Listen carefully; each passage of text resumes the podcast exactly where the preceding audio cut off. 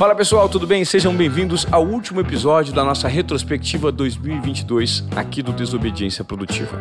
Eu gostaria muito de pedir para você que ainda não está inscrito no nosso canal para, além de se inscrever, para você compartilhar todos os episódios e insights que são gerados aqui no nosso podcast. Esse é o nosso objetivo: gerar provocações, insights e transformações tanto do ponto de vista pessoal quanto profissional, na vida dos nossos ouvintes. E para isso, nós trazemos convidados especiais, diferenciados no mercado, para que você possa aprender um pouquinho com eles, assim como eu faço, como entrevistador. Dessa vez, nesse episódio, nós selecionamos três super executivos do mundo corporativo. O primeiro deles é Marcelo Braga, presidente da IBM. Temos também a Paula Arraca, da ArcelorMittal, a principal empresa de aço do planeta, e Eric Buzzi, um especialista em e-commerce, talvez o maior especialista de e-commerce no Brasil. Todos falam sobre cultura organizacional e como nós, enquanto profissionais, podemos gerar transformação, não apenas no ambiente em que estamos, mas também para as pessoas que nos cercam. Confira aí.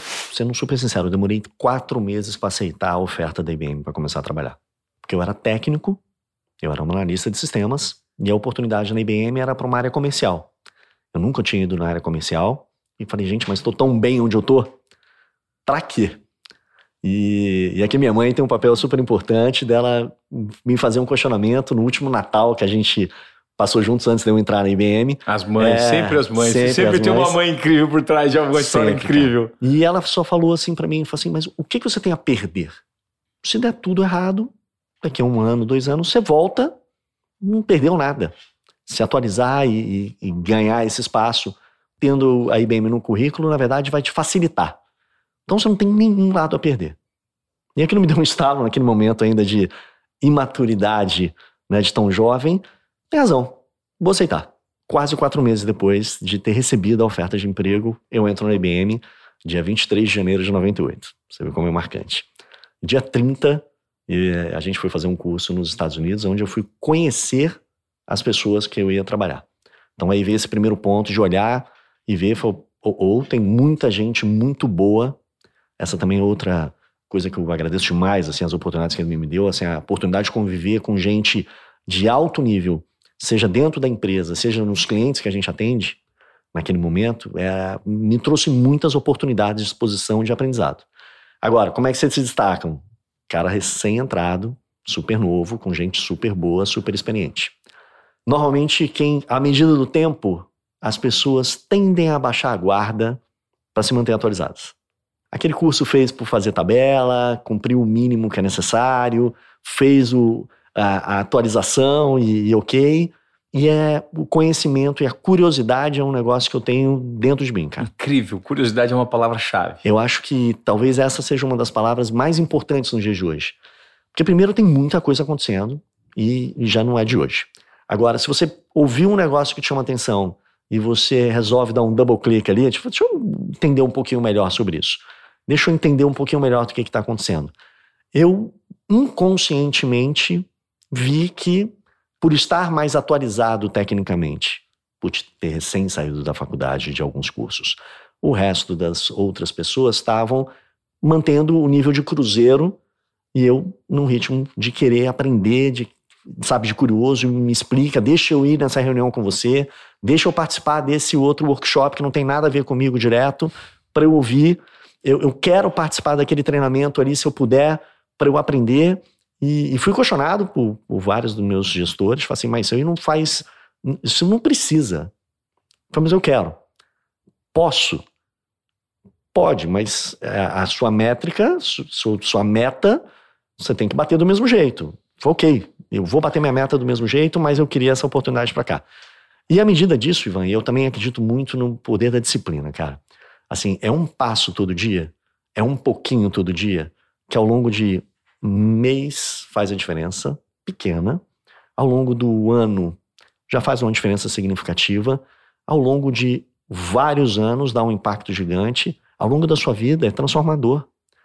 E isso para vários momentos da vida. Essa é outra coisa que, de fato, eu exerço há muito tempo, seja para. E, e, quando você para para olhar, né? Você faz uma dieta a vida toda é diferente, se você se exercita a vida toda, você vai chegar mais velho diferente, se você guarda alguma coisa, você vai ter uma aposentadoria diferente. São tantos exemplos de que um passo atrás do outro, uma evolução pequena todo dia, ou com alguma recorrência, mas com a disciplina de fazer mesmo que não precise. Hoje, na minha agenda, que é super complexa, eu tenho duas horas por semana bloqueadas na agenda para me manter atualizado. Porque esperam de mim, qualquer conversa que eu vá, você está sabendo daquela última novidade, daquela última coisa? Muito provavelmente eu não vou conseguir saber de tudo, óbvio. Claro. Mas assim, se tem a intencionalidade de parar para ouvir, podcast, por exemplo, eu decidi ter na minha rotina diária de academia. É, ouvi 4.800 minutos de podcast no ano passado. é... 4.800? Cara, é muito tempo. É. Quando você vai somando, é, o tempo que a gente se desloca aqui em São Paulo, claro, né? Que você está claro. no trânsito, podia estar tá ouvindo notícia Sim. ruim que eu posso consumir de alguma outra forma. É. e é óbvio, não é só sobre ficar o tempo todo ouvindo podcast, eu gosto de música, eu gosto de uma série de coisas, né? Mas né, você aproveitar os momentos certos para você ir consumindo conteúdo de forma gradativa, constante e múltipla. Também isso é um outro papo bacana, assim. Lá na IBM tem um conceito muito bacana que chama T-shape, é o formato de T, onde você equilibra o quanto você é profundo num tema ou largo em amplitude de repertório. Perfeito. À medida que você é um especialista, você é muito profundo num tema. À medida que você vai evoluindo na carreira de gestor, você precisa ser mais abrangente e, obviamente, não consegue ser tão profundo quanto um técnico. Agora, esse equilíbrio e a curiosidade, a minha amplitude não é uma amplitude sobre negócios, que é o que eu vivo no dia a dia, que no cargo novo eu tive que ampliar a minha amplitude em toda essa discussão de sociedade, dessa discussão de inclusão ainda mais forte, de um agente de transformação, é bem diferente do meu job de alguns anos atrás. Perfeito. Que era muito mais relacionado a negócios, à indústria financeira, a governo, a tecnologia em si. Então, acho que são dois pontos importantes, cara. É curiosidade e a disciplina de fazer de uma forma constante, recorrente, um pouquinho todo dia, sem maiores sobressaltos Ainda mais depois dos 46 anos, dá sobressalto, só dá lesão, né? Então, agora vamos com calma. Quando eu ouço você falando, é, vai muito de encontro, né? Esse mindset que você tem de comportamento mesmo, ele está muito associado a uma construção de uma jornada. Não é de longo prazo, é de um, de um, de um legado mesmo. É de longuíssimo prazo, né? Sem pressa e sem pausa é uma, uma fala que eu trago muito comigo, que eu ouço, eu estudo filosofia, e filosofia tem recentemente mudado a minha vida. E quando eu ouço você falar, e também me veio aqui a cabeça, eu não sei se você conhece um livro do David Epstein, Por que os generalistas prevalecem no mundo de especialistas? Conheço. Eu não sei, você já deve ter visto. é. Eu acho que você falou um pouco sobre isso, é. né? Num modelo em que você não tem todas as peças que podem ser, todas as probabilidades controladas, como por exemplo o xadrez. Inclusive, ele dá um, ele dá um exemplo no livro, né, Marcelo? Do Watson, que falou que, pô, o Watson, em algum momento, a inteligência artificial falou assim: não, nós vamos resolver o problema do câncer. Depois recuaram e falaram assim: não, a gente não tem como, porque isso tem derivações, né? Super diferentes. Super diferentes.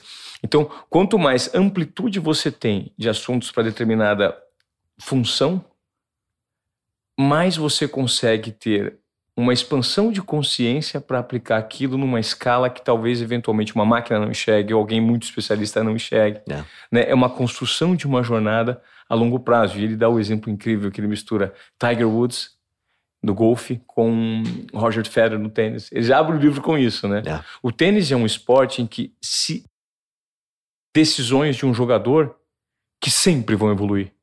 No golfe, as decisões de um jogador, elas batem um teto de evolução. É muito interessante isso, né? E, e eu acho que somando a, essa reflexão, vem muito da gente questionar o que a gente vem fazendo o tempo todo, cara. O que a gente fez super certo podia ter funcionado muito bem até há pouquíssimo tempo atrás. Mas será que não dá para fazer melhor? Será que não tem um outro ponto de vista? Claro. O Adam Grant também tem alguns livros que, que seguem muito nessa linha, né? É, de você olhar e falar assim. Isso me tocava muito, de você principalmente o último livro dele, que você pega, para para olhar e fala assim: aqui na IBM a gente tem muitos exemplos de muita coisa que deu muito certo por muito tempo. Então a gente foi uma empresa de hardware, depois a gente virou uma empresa de serviços, hoje a gente é uma empresa de tecnologia de nuvem e inteligência artificial. Tá. E aqui vem uma, também uma, umas reflexões interessantes, né? Assim, a, um, a gente tem uma, um orgulho imenso do que a gente fez até agora. A gente é o backbone das maiores empresas e corporações do mundo ainda. Mas se a gente tivesse parado, reluzente no, no trono de nada vai mudar, a gente ia perder várias ondas de evolução. Então, a forma como você vê a, o impacto que tecnologia está tendo dentro dos negócios, tecnologia era coisa de nerd, cara. Claro, tecnologia é isso. E ainda existe um preconceito. Muita gente ainda tem preconceito. Super. O que é isso? É muito complexo. Você vai trabalhar com tecnologia? Você é nerd? É. Você pega um exemplo. Na minha faculdade eram 50 pessoas, duas mulheres. Nenhum negro. É, então você olha e fala assim: a diversidade. É porque naquela época o que se fazia era automações. Era o começo da automação bancária, o começo da automação comercial, era como fazer mais do mesmo jeito, mais rápido. Tá. E eu acho que a beleza do que veio da tecnologia mais recente agora é como fazer diferente, é como fazer um novo, é como você treina uma inteligência artificial por um cliente nosso, que ela vai reproduzir o que foi ensinado. Nossa. Agora, como é que você cria um grupo? E olha que interessante, né? Quem programava a inteligência artificial. A, bom, inteligência artificial é um ramo da ciência da computação que existe desde a década de 60. É, que veio evoluindo e, obviamente, o poder de computacional, o, o, tanto de disponibilizações que a gente tem hoje permitido pela nuvem. Armazenamento de dados, né? Armazenamento, os dados agora são numa escala completamente diferente. Então, hoje você tem dado e poder de processamento a custo barato para fazer um monte de coisa, que no passado não era assim. Agora você imagina, quem programava isso eram programadores. Pessoas que foram criadas para fazer lógica, que ele criou. Para ser talvez mais eficiente na visão dele, uhum. não necessariamente mais fácil de usar. Mas para ser mais eficiente do ponto de vista dele. E aí, na hora que você vê hoje, o, o customer experience, o user experience, é o que prevalece. Mesmo, talvez, custando mais caro, vamos botar dessa forma, de uma ótica computacional. Sim. Muito mais coisa acontecendo para ser fácil para você na ponta. Claro. Mas o que importa é ser fácil para você na ponta. E não importa o mindset do cara e o custo que isso gera para facilitação ou o trabalho que o consumidor final vai ter. Vai ver o equilíbrio Perfeito. de como você equilibra isso, que óbvio tem que ter o, o... não adianta também ser tão claro. fácil o negócio quebrar, né? Sim. Mas no, no final dessa conversa, assim, quem treina hoje inteligência artificial nos nossos clientes tem, óbvio, pessoas de tecnologia junto, mas são linguistas, são pedagogos, são bibliotecários, são psicólogos. Porque é a forma como você vai interagir com esse tipo de tecnologia que é conversacional, na maioria das vezes, seja por texto, seja por voz, seja por qualquer que seja a interação, qualquer seja o canal, que é assim que a gente fala, mas você está falando com é a inversão do ser humano aprendendo como usa um sistema para o sistema aprendendo o que o ser humano quer. E essa é uma inversão muito poderosa, cara. Uhum. Ano passado, você estava ali como um desafio na empresa, como um executivo. Eu não vejo as pessoas eram, não vejo que as pessoas eram tão abertas a isso. Uhum. Hoje as pessoas vêm aqui compartilhar. Claro. E o lance de fazer as perguntas certas, você faz um papel muito importante. Eu acho que é, para nós hoje em dia, que é uhum. você é um cara que sabe extrair bastante das pessoas. Então, ouvir teu podcast, a gente consegue tirar vários insights aqui que a gente consegue uhum. aplicar rapidamente é, no dia a dia, muito por conta disso. Então, se eu não sei fazer as perguntas certas, cara, tem um monte de conteúdo aí, de gente que está extraindo claro. informação das pessoas, né? Uhum. E, cara, e por exemplo, se você não sabe sobre um determinado assunto, você precisa conhecer alguém que saiba daquilo. É. E vai atrás. E é aquele executivo que só ficava atrás da mesa hoje, tá todo mundo querendo compartilhar informação, né? Eu tô muito nessa, Ivan. O pessoal tem falado assim, você toma muitas críticas, né? Do tipo, pô, tá indo falar, tá querendo aparecer. Não, cara, eu tô querendo compartilhar o meu, o meu conhecimento, né? E eu tenho conhecimento de digital commerce, é, e o, aquilo que eu puder ajudar empreendedores, é, executivos a melhorarem as empresas deles, pô, para mim é super legal. E nesse processo de ajudá-los a melhorar o desempenho das empresas deles, eu estou ajudando pessoas. Porque pessoas estão crescendo nesse processo. Perfeito. E para mim, cara, isso é super gratificante. Vários me ajudaram lá atrás, se eu puder é, retribuir nisso. Eu comecei a perceber também, e esse é um dos propósitos do meu podcast aqui do Desobediência Produtiva, né?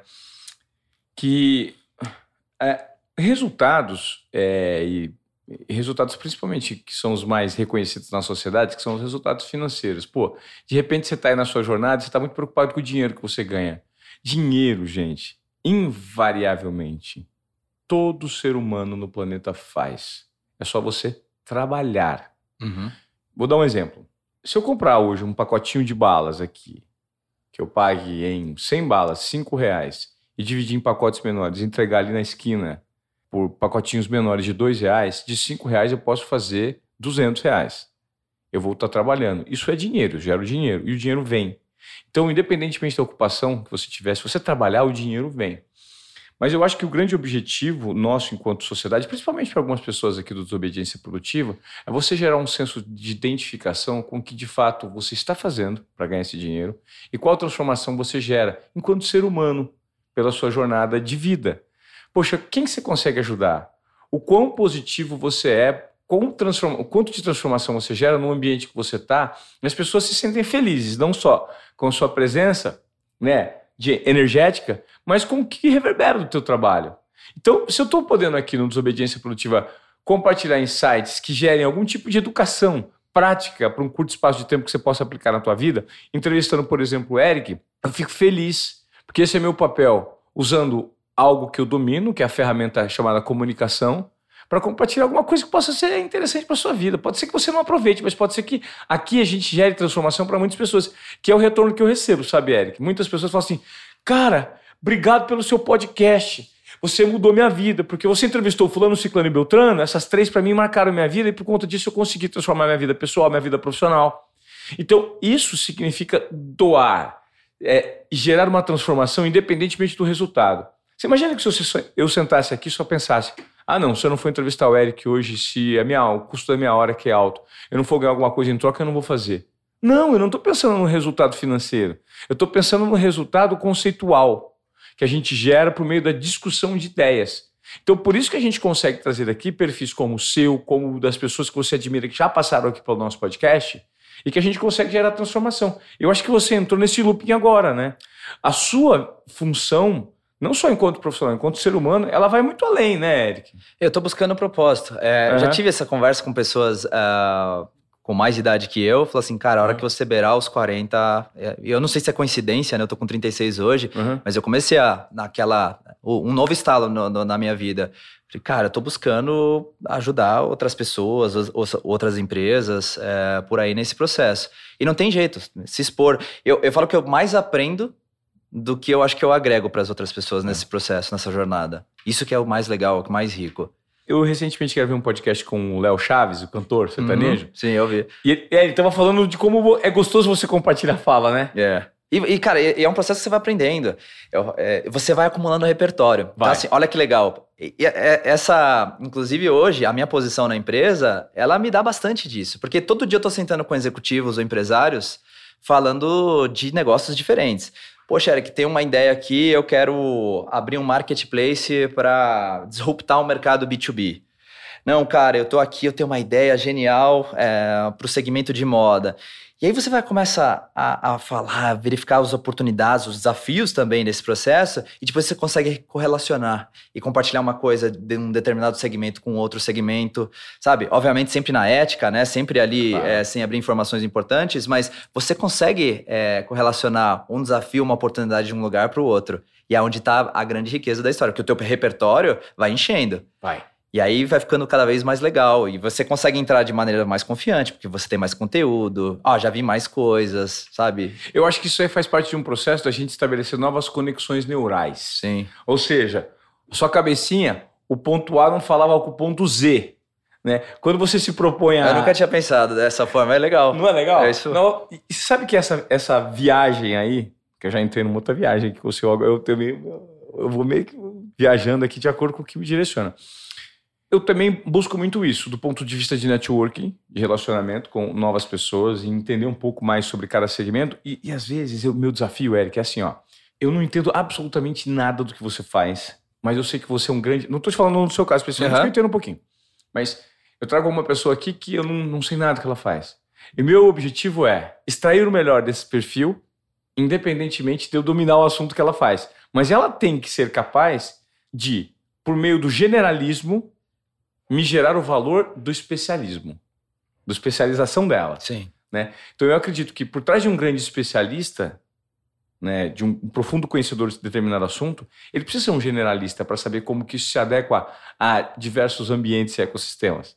Então que eu acho que é exatamente o que você consegue fazer. Sim. Você é um profundo conhecedor do seu segmento hoje e-commerce, mas você tem um conhecimento geral que pode fazer com que quem não conhece profundamente aquilo que você faz, você vai encurtando caminhos e dando o passo a passo de informação para gerar um impacto no todo. É. Né? Que é o que a gente está tentando fazer aqui. E muitos acham assim, puxa, a Eric chegou, já vai vender a plataforma. Não, uhum. se não for a tua necessidade, eu não vou. Esse dia mesmo, eu estava é. com alguns empreendedores, já está com um tamanho relevante. E aí, poxa, cara, a gente quer montar uma, uma, um e-commerce, etc e tal. Eu falei, por quê? Eu comecei a fazer vários porquês, assim. É. E aí eu cheguei um momento e falei assim, cara, não é? Como é que tá a tua página no, Instagram? Como é que tá a tua presença nas mídias sociais da tua marca? Pô, começa a gerar tráfego antes. Começa, entra num, num, num, no marketplace aí, começa a testar. Uhum. Começa a aprender um pouco mais e ganhar maturidade nisso. Então, cara, nem pra, não é para todo mundo a mesma fórmula. Isso é legal. Uhum. E também não tenho interesse, cara, de fazer uma venda em toda interação minha. Não, eu quero entregar aquilo que é o melhor para aquela pessoa e para aquela empresa naquele momento. Perfeito. Isso pode acarretar uma venda ou não. E mesmo quando não acarreta venda, é legal isso, porque eu já eu tô nesse processo há muitos anos. Às vezes você faz isso com o empreendedor, depois ele volta grande. Tá. E, pô, cara, agora é o meu momento. Agora, agora eu tô pronto pra tua plataforma. Eu, eu, também sou uma pessoa que me exigiu muito, né? Uhum. E eu fui descobrindo também. Acho que a pandemia, para mim, tem sido um, um período, assim, de, de fortes aprendizados, de muita crise e de muito aprendizado, né? E um dia eu cheguei nesse insight e falei assim: eu vou me cobrar tanto quanto eu me cuido. Então, se cuide tanto quanto você ah, se você cobra. Vai se cobrar tanto quanto uhum. você se cobra. Então, é, é, ou até o contrário. Se cuide tanto quanto você se cobra. Veja hum. como você vai se cuidar mais. Maravilhosa né? essa frase, hein? Se cuide tanto quanto você se cobra. Porque a gente se cobra, né? É, principalmente nós, né? E conheço um pouco também da tua história, que começamos de baixo, empreendendo, fazendo, que não tivemos nada pronto, tivemos certos privilégios, sim, claro. mas é, é, a, a, vida não estava resolvida, né? Não, não está nem a, ainda resolvida. Mas tem um ponto da culpa, é, acho que cabe para quem está nos escutando uma distinção. Uhum. Que uma coisa é culpa, outra coisa é responsabilidade, tá? tá? Culpa é a emoção que a gente sente quando nós fazemos algo errado em relação ao nosso critério, nosso entendimento do que, que é o certo, o que, que é o errado na vida. Então, é um sentimento, é uma emoção que a gente sente quando a gente faz algo errado em função do meu parâmetro certo ou errado. Tá. tá? Responsabilidade por contrapartida, etimologicamente, quer dizer responsabilidade, habilidade de resposta. E aí é muito bacana, é uma palavra muito poderosa, porque ela de fato empodera. Porque você fala muito isso também quando eu te acompanho, não é o que a gente, não é o que nos acontece, é o que a gente faz com que nos acontece. Isso é assumir responsabilidade é. diante das circunstâncias. Ok, tem esse contexto, que texto que eu vou escrever nesse contexto? Então eu assumo minha habilidade de resposta ao ambiente. Beleza, vamos voltar à culpa. A culpa, e você falou da questão da sensação de dívida, é muito interessante. meus pais passaram a vida inteira com dívida. Eu vivi os dois até brigando, até divórcio, por uma série de questões, mas a dívida estava muito presente, presente, presente, presente. E uma coisa que eu cresci, falei assim, dinheiro não vai ser o problema para mim. Eu não vou ter uma dívida, porque eu vivi isso em casa. Falei, eu quero quebrar esse padrão de comportamento. Isso traz muito sofrimento. E era econômica. Mas imagina a culpa que eles sentiam, né? Por não dar conta, por não dar conta, sempre com dívida, enfim.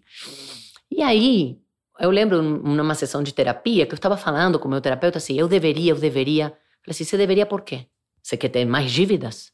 Perceba quantas vezes você fala, não, eu deveria ter feito, eu deveria ter feito. E isso, Ivan, vai criando uma nota fiscal na cabeça, parece que a gente vai se endividando. Eu deveria, eu deveria, deveria por quê? Quem falou que eu deveria? A não ser que seja algo contratual, que você deve, de fato, né? Sim. Fora isso, e ainda a gente, olha o que a gente faz, coloca o deveria como passado. E o passado não tem como voltar. Fala, não, eu deveria ter falado isso. Você sai de uma palestra e fala, não, eu deveria. Não, você pode até pensar, puxa, eu poderia. Poderia, né? Então, da próxima. Aí você reconfigura. Aí você reconfigura falando, mas o que, que eu posso fazer diferente? Agora, se é culpa porque eu fiz algo errado, imagina, eu, eu fiz um combinado com você e descumpri, não consegui honrar meu compromisso. Qual a forma de aliviar a culpa? A desculpa. Eu venho, te peço, falo, Ivan, desculpa. Eu não fiz o que a gente combinou, não consegui te entregar, posso te entregar na segunda? Beleza, a gente faz um recompromisso. E eu vou tentar honrar o recompromisso, já que o compromisso não consegui. Olha que simples, olha que poderoso. Você tá vendo? Eu falei para vocês que o papo seria interessante. A Paula, além de uma grande executiva, ela é uma pensadora que provoca questões muito íntimas, muito simples que todos carregamos dentro de si e às vezes não olhamos para isso. Por isso que ela é minha mentora e ela está dando essa entrevista no Desobediência Produtiva. Ô, Paulinha, Bom, é, vamos para a gente terminar esse bate-papo aqui, que eu gostaria de terminar, ficar um dia conversando com você. E eu, e eu graças a Deus, nos bastidores, eu, eu tenho esse privilégio, né? Ter o seu contato. É, explica para gente, para quem ainda não entende, como o ESG tem que estar presente independentemente do tamanho da empresa que ele opera. Então, se você é um sapateiro, se você é o dono de, um, de uma loja de espetinho, de uma, de, uma, de, uma, né, de uma vendinha de espetinho, ou se você é o líder de uma grande multinacional e vai ser promovido, qual que é a necessidade hoje do ESG para os negócios futuros, principalmente na cultura organizacional? Muito bom. ESG, para quem não sabe, E é do ambiental, S do social, G é de governança. E no próprio livro, né, Ivan, eu falo, na verdade, do ESG, o econômico junto. Porque tá. eu não consigo dividir, né, conceber negócios que vão ter uma pauta de sustentabilidade se o econômico não vem junto. Claro. É totalmente indissociável.